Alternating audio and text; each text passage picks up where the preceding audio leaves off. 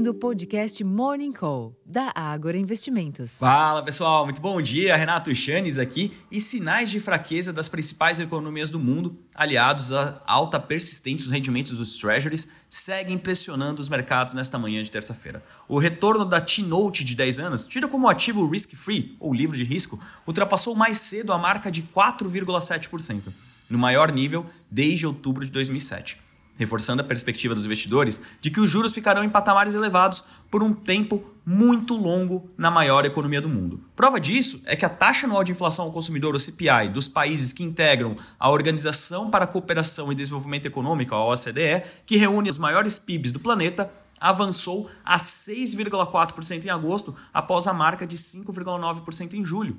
Diante desse ambiente, o que se vê são investidores mais céticos, penalizando o desempenho dos mercados acionários agora cedo.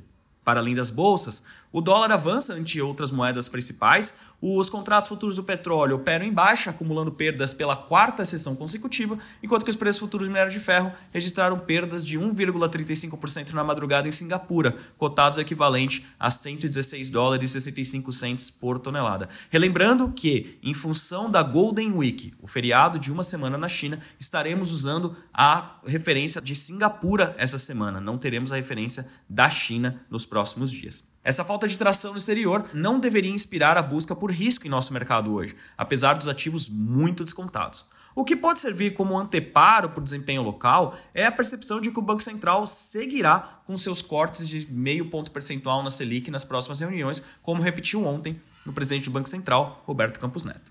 Em termos de agenda, aqui no Brasil, destaque para a divulgação dos dados da produção industrial de agosto, às 9 horas da manhã, cuja expectativa é de uma melhora com alta de 0,5% na margem após recuo de 0,6% em julho. Entre os eventos, o Tesouro faz leilão de títulos públicos federais às 11 horas da manhã. Nos Estados Unidos, o relatório de abertura de vagas de trabalho às 11 horas da manhã, chamado de JOLTS, é o único indicador de peso. Ainda hoje, o presidente do Fed de Atlanta, Rafael Bostic, fala sobre a perspectiva econômica às 9 horas da manhã e mais tarde o API, o American Petroleum Institute, divulga os estoques de petróleo às 5 e meia da tarde, portanto, após o fechamento dos nossos mercados, pega um pouquinho do after, mas não necessariamente afeta as negociações ao longo da sessão.